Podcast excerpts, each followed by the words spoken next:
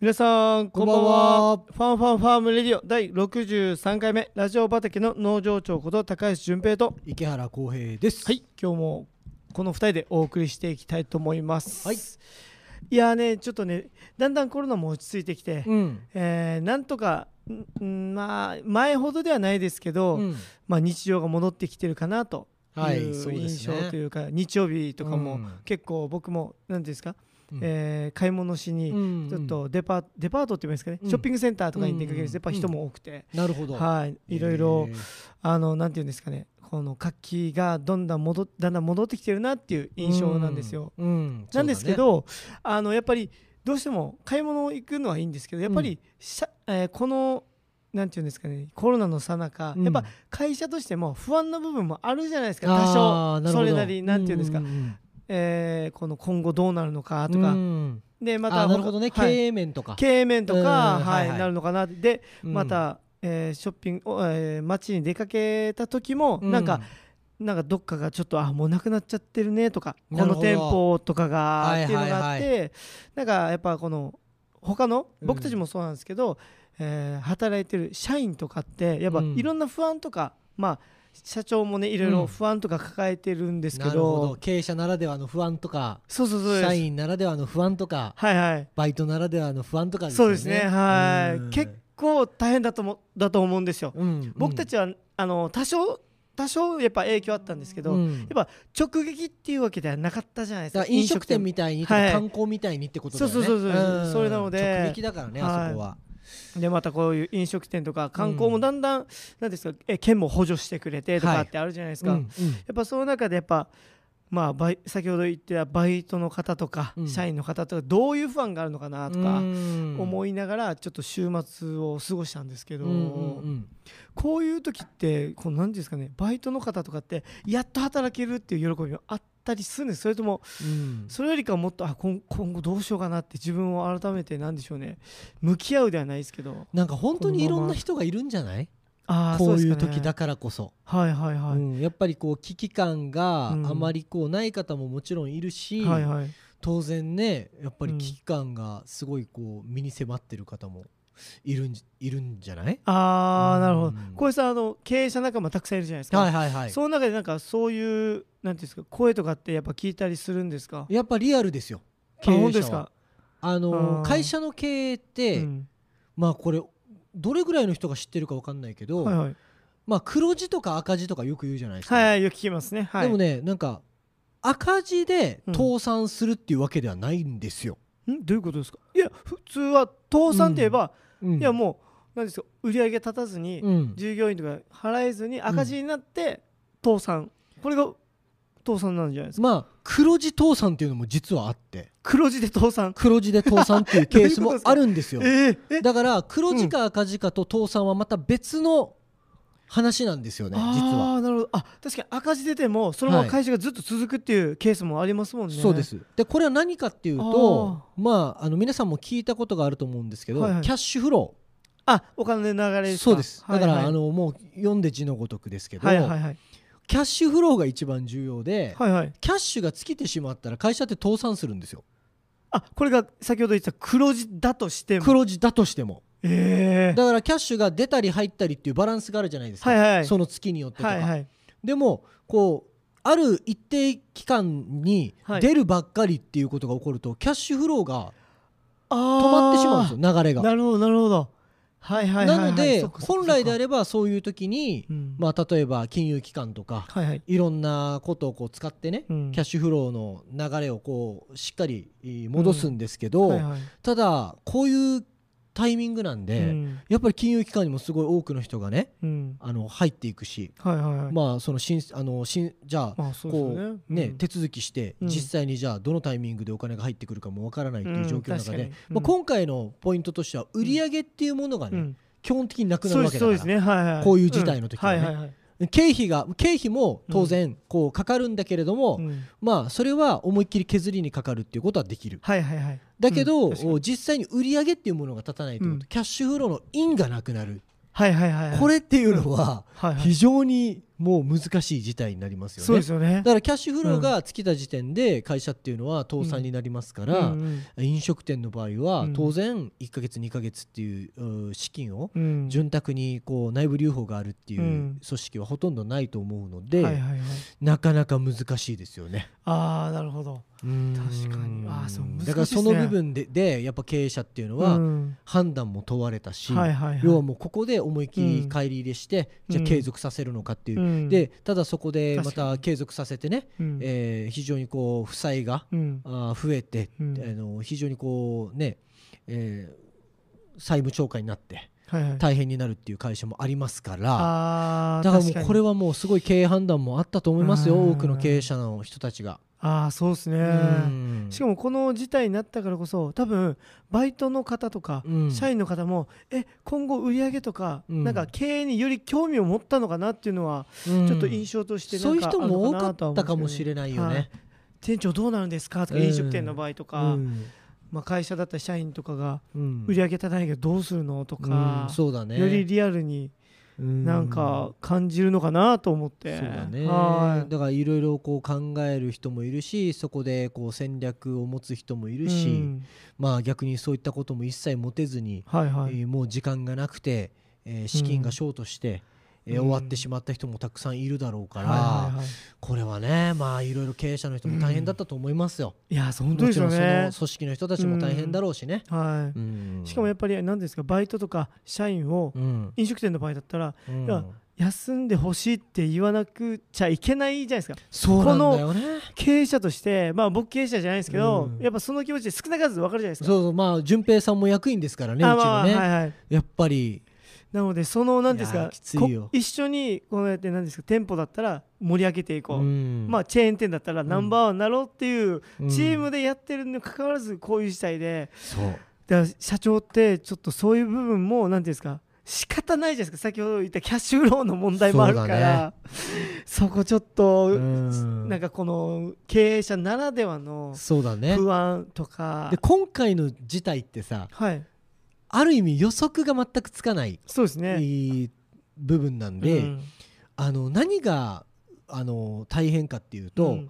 もう順平さんが言ったみたいにバイトの皆さんとか社員の皆さんに、うん。まあ、休んでください、はい。えー給料をこう払えません、まあうん。もしくは一時的に解雇させてもらいますっていうような通知をするわけじゃない、うん。はいはいはい。それだけでもきついんだけど、うん。ほとんどそういうことをしないといけない人たちっていうのが、うん。去年まで最高益だったっていう部分だよ。そっか。だからなんでかというと去年まで最高益なら、うん。まあ、例えば利益が出てるとかはいはい売り上げが伸びてるっていう状況、まあ、利益と売り上げはまた別だけどね、はいはいだけどあのそういう状況の時って、単純にやっぱり人が増えてるわけよその業界とか。そうです。ね人が足りないから。業種に。うん確かに。その,、うん。あの会社もそうだけど、はいはい。で人が増えうん。て増えて増えていってる状態の中で、今年こういうことが起こるとうん。やっぱりそういう組織業界ほど人にそういう通知をあの言い渡さないといけないっていフェーズなんで、はいはいはい。徐々に悪くなってきてだったらね、まあ、うん。多少覚悟も皆さんあると思うんですけど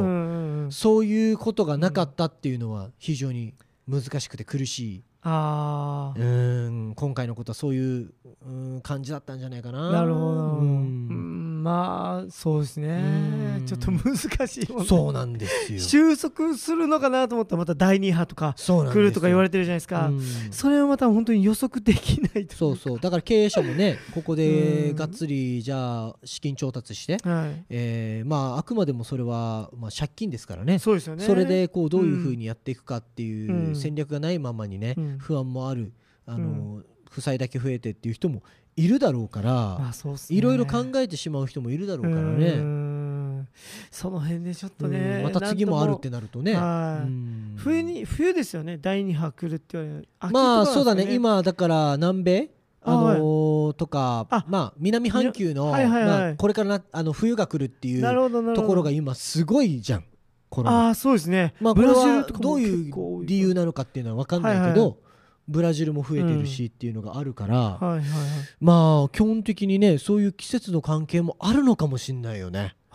なるほど。それを考えると。そっかじゃあうん今落ち着いてて今なんとか日常をもど取り戻してるけど、うん。じゃあ今年の年末はどうなってるかとか。分かんないよね。わかんないですよね。分かんない。うわ不安だな、うん。社長ならではの。浩平さんなんかこの、うん。まあ、農業やってるじゃないですか、うん。まあ浩平さんが飲食店だったらとか、やっぱそういうなんていうんですかねこういうさなんか不安とかって一番何を考えますかね、あんな。あのねまあこれ不安要素ももうたくさんあるんだけど、はい。はいもう考え方変えるしかなくて。というと？もうなんか起こった出来事とか、はいはい。あのコロナとか、まあ、自然現象って、はい。もうしょうがないじゃん。まあまあまあまあまあ。ひ人一人の力とか何かのうん力で変えられるわけではないから、うんもう地球地球規模で起こってることじゃない、うん。だからもう考え方変えるしかないと思ってて。あああなるほど。のーある意味ね今こういう時に、うん。まあどういうふうにメリットが出せるかっていうことを考えるしかないんじゃないかな、まあ、これ不謹慎に聞こえる方も多いかもしれないけどね、はいはいはいはい。だけどまあうん僕まあがまあ厳しい状況だったらそういうふうにするだからおか資金調達をしっかりしてうん。えーまず一回潤沢にしてうん。もうこれはもう借りれるだけ借りる。借りれるだけ。だ借りれるだけ借りる。けど先ほどなんか債務超過になったりとかってなるじゃないですそれも考える人もいると思うけどはい。もう基本的に借りれるだけ借りるね。今のこんな時期は。うん。なるほどなるほど。逆に言えば、はい。こんなあー資金調達を、うん。まああーうまくこうできるタイミングもないわけ、あ今今今今が。今ね。今っていうタイミングはやっぱり、はいはい。あのちゃんと資金調達うできるううん。タイミングでもあるので、うん。その時に資金を潤沢にして、うん。次の戦略をしっかり立ててそこに投下していくっていうのがやっぱり一番いいんじゃないかな。ああなるほど、うんちょっとコロナそうですね。うん。ちょっとねあの軽率なこと言えないですけど。まあ僕だったらっていう話です、はいはいあくまでもですもんね。そうですそうです、はいはいあくまでも僕だったらっていう話です、ね。はい。はい、ありがとうございます。はい。じゃあ今週も、えー進めていきたいと思います。うん。えー今日のラジオ畑に植えられている内容は一目目は、えー農業 ICT 言えるかなこれファンウェザーニュースです。二目目はフリートーク、えー今週の収穫祭三目目は収穫祭お知らせとなっております。今週の収穫祭のテーマ、えーフリーです、えー皆さんからの楽しい投稿をお待ちしております。一緒にラジオ畑で楽しい話に花を咲かせたい方はすべて小文字で FM786 アットマーク FM 読みたん .co.jp となっております。インスタグラムでのライブ配信も、放送中です。アットマークサンセットファーム沖縄と検索してください。であと、ショールーム、えー YouTube では、FM ラジオ FM 読みたんラジオ放送で、えー放送してますのでぜひそちらも見ていただけると嬉しいなと思います。ではえーっとですね続いてもうあと1分半しかないですね、うん。ちょっとファンウェザーニュースちょっと難しいかもしれないですね。第2ウネでやり2ますか。年目での頭でちょっとお話ししたいかなと今ねちょっとコメント来てますよ、おはいはい。何でしょうか？えっ、とねはい、実家が菊作りしてましたって来てます。本当ですか？嬉しいね。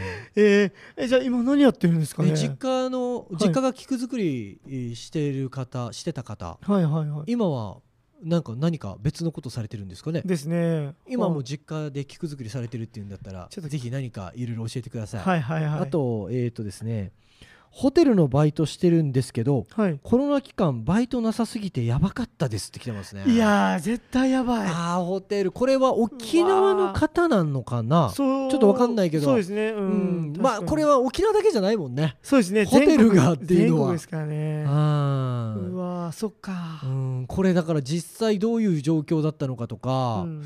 ね全員が全員そうだったのかとかっていろいろはいはい。聞きたいですね、なんかはい。もしよかったらいろいろ教えてください、はい。大変だったなっていうことを、今日フリーフリーなので、うん。他にもなんかね、はい。えーそういったあーまあ会社もしくはね、うん社長、うん。えー社員はいはい。バイトどういう立場でもいいので、はいはい。あのー皆さんね、はい。えーこういうことがあったああいうことがあったとはいはい。いうことをまあ入年目から僕と淳平さんでね、はい。えー社長の立場とか社員の立場とか、はいはい。バイトの立場だったらこういうのじゃないかって話しますのではい。よろしくお願いします。はいさあ続いて2ネ目です、うんはい、えー続いてはファンウェザーニュース。このコーナーではラジオあーえっとすみません。農業にとって重要な天気情報 FM 読みたに設置されています。農業 ICT の情報をもとにお天気をお伝えするコーナーとなっております。うん。現在、えー FM 読みた周辺の天気は雨となっております。今日も雨降ってましたね、いうん。やこの時期まあ梅雨なんですけどうんカッパ着てもめちゃくちゃ暑いじゃないですか。あれめっちゃ困りますよね。そうだね。でしかもカッパ着て何ですか作業してたら雨やんではいはい、はい、暑くなるっていう。そうだもねう最悪ですよね。繰り返しです。そう繰り返しですもんね、えー最高気温、えー25度。最低気温23度でした。あ現在は24度ですね、うん。えー明日、えー6月10日水曜日ですね、えー天気は曇り、えー曇りとなっています。はい。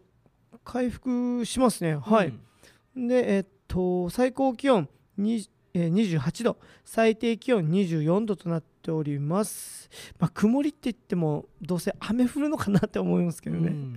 であさって6月、えー11日、えー木曜日。曇り時々雨となっております。最高気温28度最低気温25度降水確率50%となっております。すいません。えー明日は傘が必要ですとなっております。降るじゃん。折りたたみを忘れずに折りたたみ傘を忘れずにと ん。ありますので皆さんまだ梅雨が続くと思うのでぜひ、えー気をつけてください。うん、続いて2人目は、うん。えー先ほど話してくださったあコメント来てますよ。お何でしょうか？はい。えっと菊が一番綺麗に見える時間帯ありますか？菊が。菊が一番綺麗に見える時間帯。あこれインスタライブでのコメントですもんね、うん。はい。えきえー、っとこれはあれじゃないですか。まあ僕たちが主に作ってるのは小菊で、うん。またスプレーマムとか、うん。まあ、中菊うん。大菊で分かれてくると思うんですけど一番この今ちょうど今出荷中のうん。スプレーマムは綺麗ですよね、今見頃というか。そうだうねん、綺麗に咲いて。ただなんか伝承菊って、はい。その伝承自体が、はいはい。そもそもその生産方法じゃないですか。はいそうですね。だからうんね。なんかこう、うん。伝承菊そのものがはい。綺麗に見えるかっていうと、ほとんどの場合なんか収穫前って、ね。はいはい。まあ生産者から見てさうん。あ綺麗に揃ってるなとか、はいはいはい。葉が葉がすごくいい色してるなとはいはいはいかっていうのはあるけど、はいありますねあの一般の方が見ると、はい。まあ普通にこう植物だねって感じだろうね。そうですね。それはただその伝承菊の伝承がうん。やっぱりどちらかというと、っていう意味でははい。時間帯で言うと夜だよね、そうですね。うん。多くの場合が11時頃じゃないですかね。そうだよね。11時頃、うん。沖縄だ夜と11時過ぎからうん。伝承されることが多いから、うん。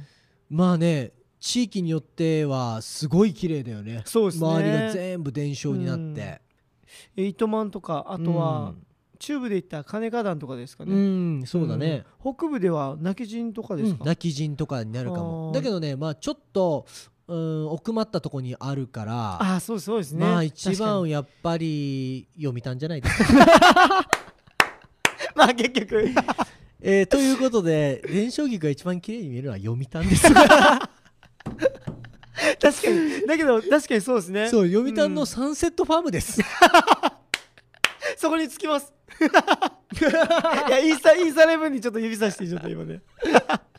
そうですね、はい。それはありますね。ぜひねサンセットはファームに来てください、い。来てくださいね。はいそういう方はね、はい。まあ花も綺麗に見えますし、うん。まあ伝承も綺麗に見えますし、うん。あとはあの僕たちと喋れるので、そうだね、はい、ファーマーーと実際会えるという、癖の強いファーマーたちと。癖が強いファーマーと。一緒に会えるっていう。小江さんあのあります？なんかこの、あもうこのなんていうんですかいろんなまあ小江さんもコロナでうん。いろいろ金融機関回ってうん。ずーっとこの外回りではないですけどいろいろ大変だったじゃないですか、うんうん。まあそのストレスはまあ多少なりにあるじゃないですか。うん。まあ作業してるんだったら何ですか楽しいじゃないですかみんなと喋るはいはい。はいだけど、資金繰りをうん。してるさなかやっぱストレスかかって、うん。やっぱりなんでしょうそのストレスをうん。どういうふうに発散とかします？なんでしょあーストレス発散、う、はい、まあ、でもねストレスがあんまりこう、自分自身がねこう結構明るくて前向きなタイプなので,、基本的にストレスはないんですけれども、うん、最近のちょっと不満はですね、お不満、はい、あの現場でちょっとこうみんなと働いてる時に淳平さんとか優斗さんがねはいや最近浩平さんがストーリーズに上げてる「ドラゴンアッシュ」がねハマっちゃっていねって聞いてるんですよとか言って、で優斗さんとかはあの曲いいっすよねとか言ってくれるんですよ、でそんな中ねうん。あのうちの直樹兄さん、直樹兄さんがハマってるのがはい。宇宙人です。え待ってどういうこと？え？アマゾンプライムで宇宙人についてか 彼はね宇宙人について今番組を見てます。アマゾンプライムで。マジっすか？それが若干僕のストレスです。よ強いて言う愚痴ですねちょっと待ってそれ初めて聞きました。だって 僕が聞いた話23日前だと、はい。あの東京ラブストーリそう東京ラブストーリーの最近の2020ね、ー、はい、えーリメイクされはいたやつを直樹兄さんは見てるって。はいそうなんですよ。それでご了承して浩平さんにプレゼンしたらもうなんていうんですかあんまりそそられないというか。そうですね。あの あの方はあの東京ラブストーリーの、うん。こうこのなんていうのドラマをねはい、あの僕はこう完治になったつもりで見てるんだっつって。あ直直樹さんが。直樹さんがね、完治って主人公ですよ。東京ラブストーリーのね、はいはい。まあ、昔織田裕二さんがやってたね。ね。はいあのやつですけど、うん。であのそれをねはい。あの直樹さんははい。自分をこう完治に移し替えて俺は見てるんだ、なるほど。はいはい。でじゃあこれからどうなっていくんですか？完治的にはって俺聞いたの。はいそしたら直樹さんが「いや俺はそういうことをあまり深掘りしすぎずに今を生きる完治は今を生きるんだ」みたいな話をしてます。ただね この物語冷静に考えてください皆さん。何十年も前に終わってる 基本的には何十年も前に台本は書き上がってそうでするよね。話なんですはい、しかも一番なんていうんですか東京ラブストーリーって僕と僕世代も言ってないですけどまあまあまあ知ってる、ね小さい時に見ているっていうか、もうまあまあ有超名なドラマなんでねそうなんせ。超人気な、はい。うん。スじゃないですか。トーリーのね今見てますから今2020にハマってますよ。東京ラブストーリーなるほど。2020になるほど。もちろんハマってる方もいらっしゃると思うので、はいはい。もう全然ね、はい。直樹さんと一緒に楽しんでいただいて、ね。もしハマってる方いたら直樹さんまで DM いただあいて。いいですね。あいいですね。一緒に楽しみましょうっていうことで。おそらく、はいあそこああそこのあの部分、はい面白かったですよねって、はい。直樹さんに返事したら。もうすごい勢いで。ただ今現在は東京ラブストーリー見終えて、はい。宇宙人にハマってます。ちょっと宇宙人の話ちょっと聞いていいですか？いやあの宇宙人のなんか番組があるらしくて。はいはい。宇宙人古代古代の宇宙人像みたいな、古代？うん、古代の人たちが宇宙人についてどういうふうに思ってたか。だからなんかなんかエジプトのなんか壁画とかにあとかみたいなノリじゃない？だどからそういうのがん。今番組にすごい俺面白いんだっつって。はいはい。直樹さん言ってましたけど 面白いですよね。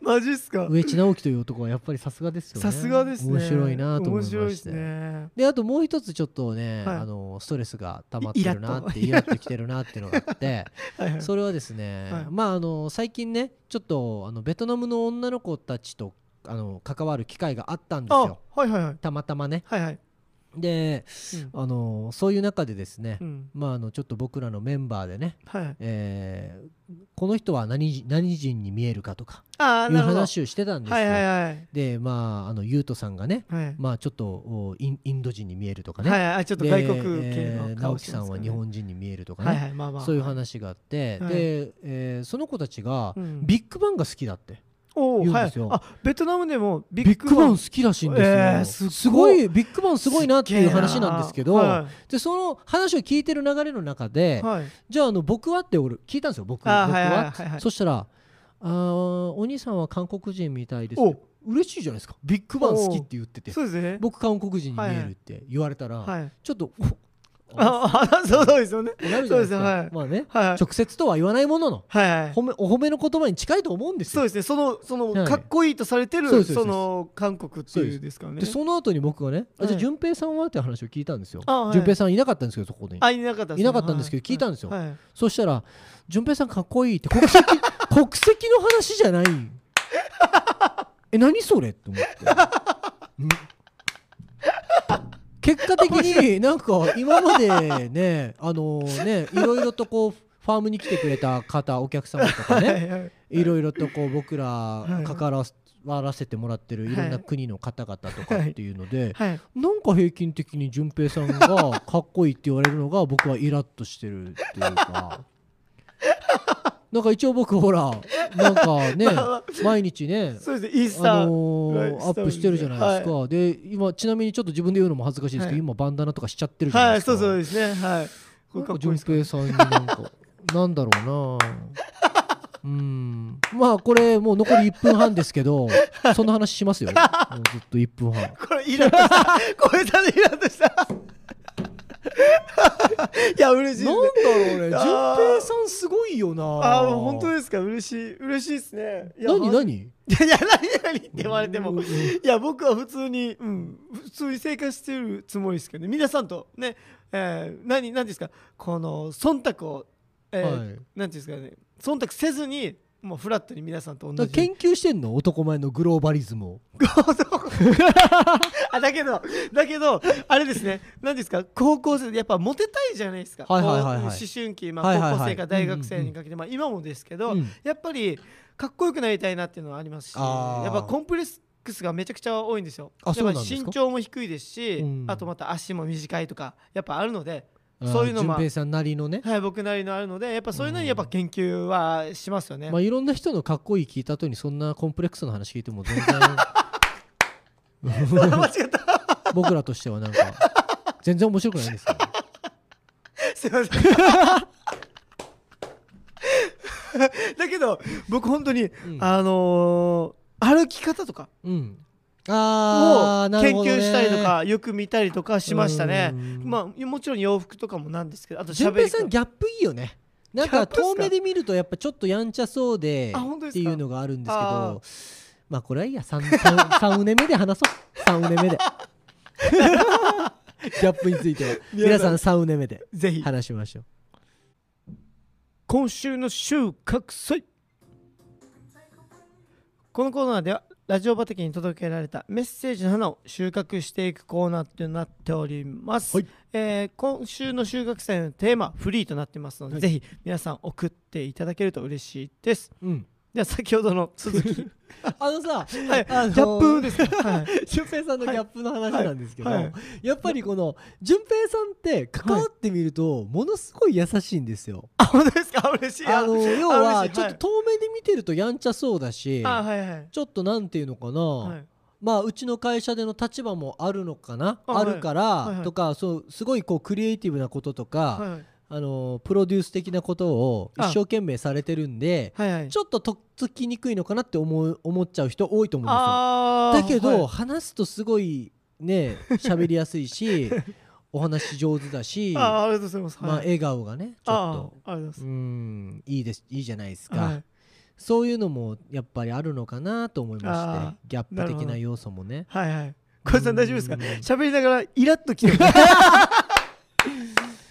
いやいやないじゃないですかそれに比べて。あのー他のメンバーってギャップが。あ、そうですね。うん。もうやんちゃのまんまですね。あでもだねやっぱ淳平さんと優斗さんかな。うちで言うとギャップあるし。確かに。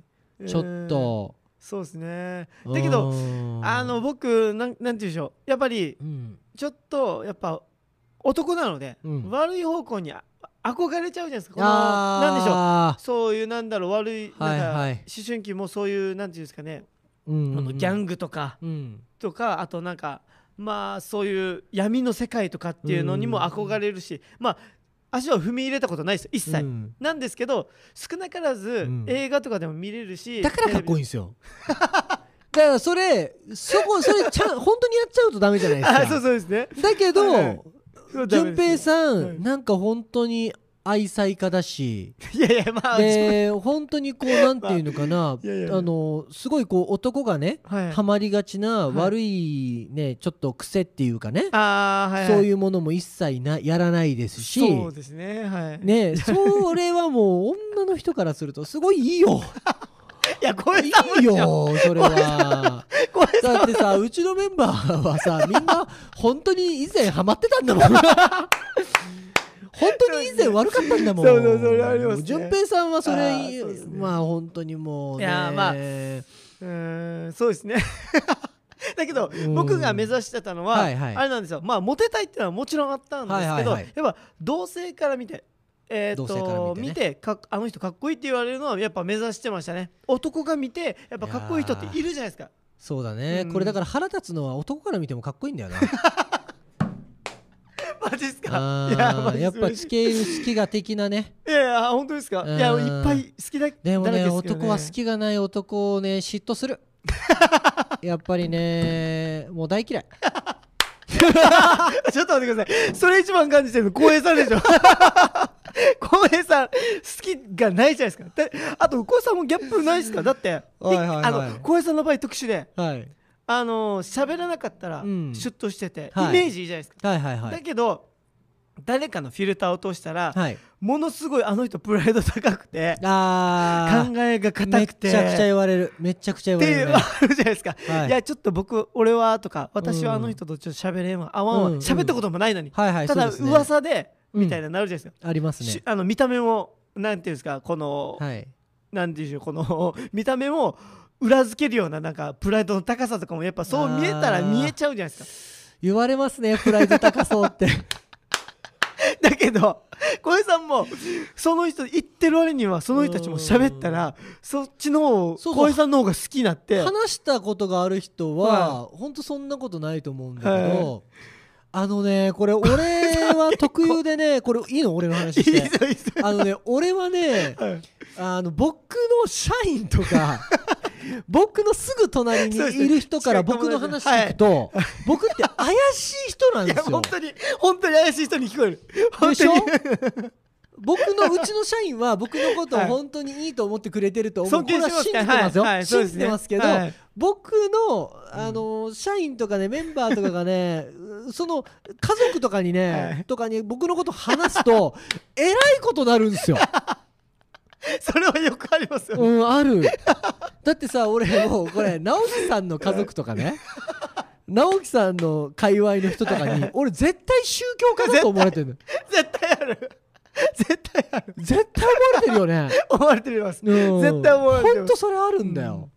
全然 面白い。そうそう。これ友達とかでもよくあって、はい俺すごい恋愛相談とかいろんなこと相談されるのね、はいそれでこうはアドバイスとかすると、いはい。その助言をさ、うん。あのその友達がこう聞いてさ、ううんわーってなって、はい。感銘を受けるわけですよね。彼女とか、はい。奥さんとかに話すわけよ。はいそしたら奥さんとか彼女が「ん何言ってんの?」みたいな「大丈夫それ」みたいな「その考え方どこから持ってきたの?」みたいな、はいりますね。ねはい。あるからそれいやいやうちの会社の社長がとか 浩平がとかって言うと俺もう変な人になっちゃうのよ。聞こえ悪 もうね俺そういうとこあるから、はい。たまにあしょとうがないのかな。それもありますけどうん。かあのまあこうね悪く事実を僕は話すんですけどはいはい。たまに奥さんはいはいはい。奥さん方がいるじゃないですか、はい。女子会とか、はい。まあその浩平さんのはい。友達の奥さんとか、はいはいはい。奥さんが「ほら見ろ浩平はこんなで」みたいな。さっきもああタバコそそれもあるそれもある。女。それもあるんだよ。だから奥さん側がでしょ？奥さん側がちょっと宗教っぽくなえーと奥さん側が逆に旦那さんに対して 浩平君はああやってるんだからとか浩平君はうん。あなたみたいに遅く帰ってこないとかって言うと旦那さん側が逆に俺のこと嫌いなんだ 何かあるあるめっちゃある。何かとありますよね。あるあるあるある。ちょっとそれなんていうんですかかわいそそうれだなね本当今もうこれ ごめん公共のラジオ通して言うけど、はい。もうそれに俺を使わない。で本当に。確かに。しかも浩平さんよく使われやすいじゃないですか。使われる。いろんな言い訳に。そう。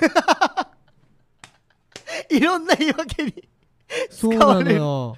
これだからもう一番ゾッとした話していい、はいはい。もうこれ本当言うけどゾッとした話ね、はいあの俺 SNS ではい。普通にこうねえっ、と、僕のねチャンメリあの嫁あの、はい奥さん、う奥さんマリアちゃんのねはい。あのこと載せたりか子供たちを載せたりするから、はいはいはい。まるでねうん。愛妻家のようにすごいこう過剰に見られるんですよあだけどあれ見たら、うん、家族好きなんだなってこと伝わりますようん。でもこれ普通じゃないですかふ正直。あまあまあまあそ家族が好きって普通なんですよ、まあ当然ですからね、はいはい。でだけどそれを見た、うん。まあ、SNS ってね、うん。インスタグラムうちはアップすることが多いから、やっぱり女性の方が多いんですよユーザーはね。なるほど。はいはい。ってことは奥様方とか彼女さんが見るっていうようない図式になるじゃないですか。はいで俺ねもう友達に言われたのよ一回、友達のそはいの女性側にね、うん。はい旦那さんがねはい。まあいろいろあってはい。こうあったんですよ、はい。世の中でちょっとねいろいろこう雑誌に書かれちゃうようなことをあ旦那さんがしちゃったわけですよ。はいはい。まあ女性関係でね。あはいはい。その時にね、はい。その奥さん側も友達でね、うんその女性の方からねもうねあの本当傷ついたから、うん。本当あの次ね付き合う人とは、うん。あの浩平君みたいに関わってあげてって言っといたってよ。この女性の方が言ったの俺に怖くない。怖い。俺それ。この女性の方が俺男性の方にそれ言ったらね、うん。俺絶対嫌われてるよね。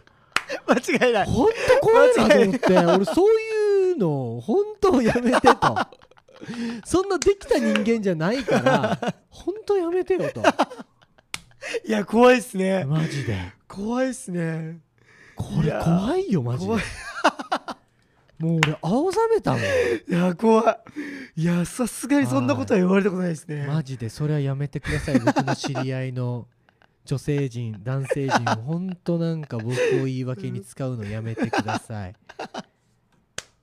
まあ使いやすいですからねもう本当に。そうですよ本当に。いやそれではただ お願いしますね直樹さんも公共の場でお願いしますけど 直樹さんも僕。